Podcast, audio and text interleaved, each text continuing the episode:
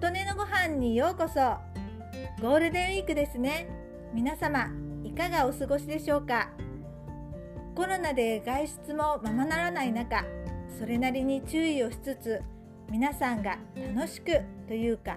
のんびり過ごしていたらいいなと思っています。私は引っ越してきて間もないので近場を探索するのが目新しくおかげさまで遠出しなくても十分に楽しませてもらえています。とは言っても何日も夫のご飯を作らなければならないのはちょっと大変で普段の平日は夫はお昼は家で食べないしお弁当も持っていかないので私の食べるものと夫の食べたいものが違うということもあるのだと思うのですが休日の方が私の負担が多くなります。すごく嫌とかではないものの地味にストレスです。というわけでゴールデンウィークやお盆休みなど夫の休みが続く時は外食することが増えます。私の負担も軽くなるし夫も食べたいものが食べられるし気分もリフレッシュするので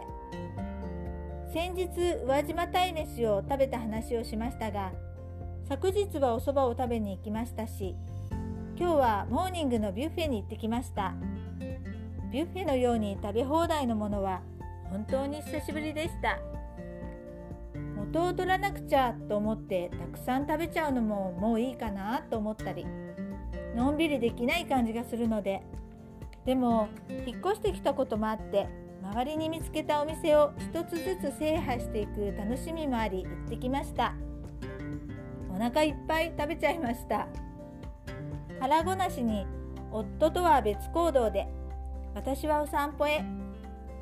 中学校のそばを通った時部活動の吹奏楽部でしょうか。音楽が聞こえてきて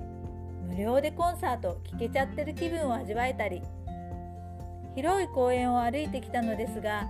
緑や川や鳥の声を楽しんだり空の青さや風の気持ちよさを感じてきました。美味しいものを食べてこんなにリラックスして平和だなありがたいなと思いました。帰りにスーパーで夕飯の材料を買って帰ってきました。さて今までの配信でなるべく何々を食べないとかいう話をしておいてここ数日外食ばっかりなのではとお思いになった方がいらっしゃるかなと思います。そうですそうなんです。先ほどもお話ししましたがうちは夫が家にいると買ってきたものを食べることも外食することも増えます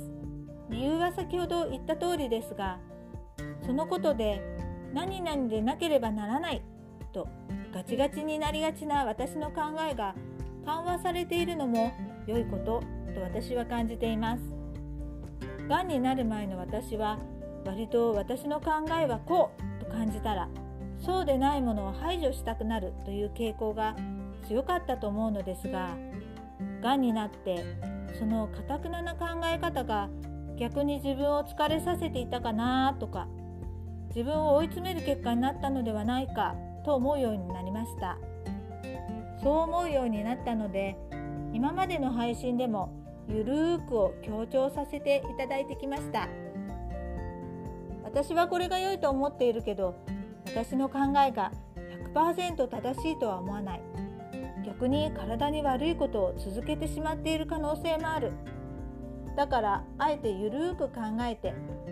長い休み夫と外食する時は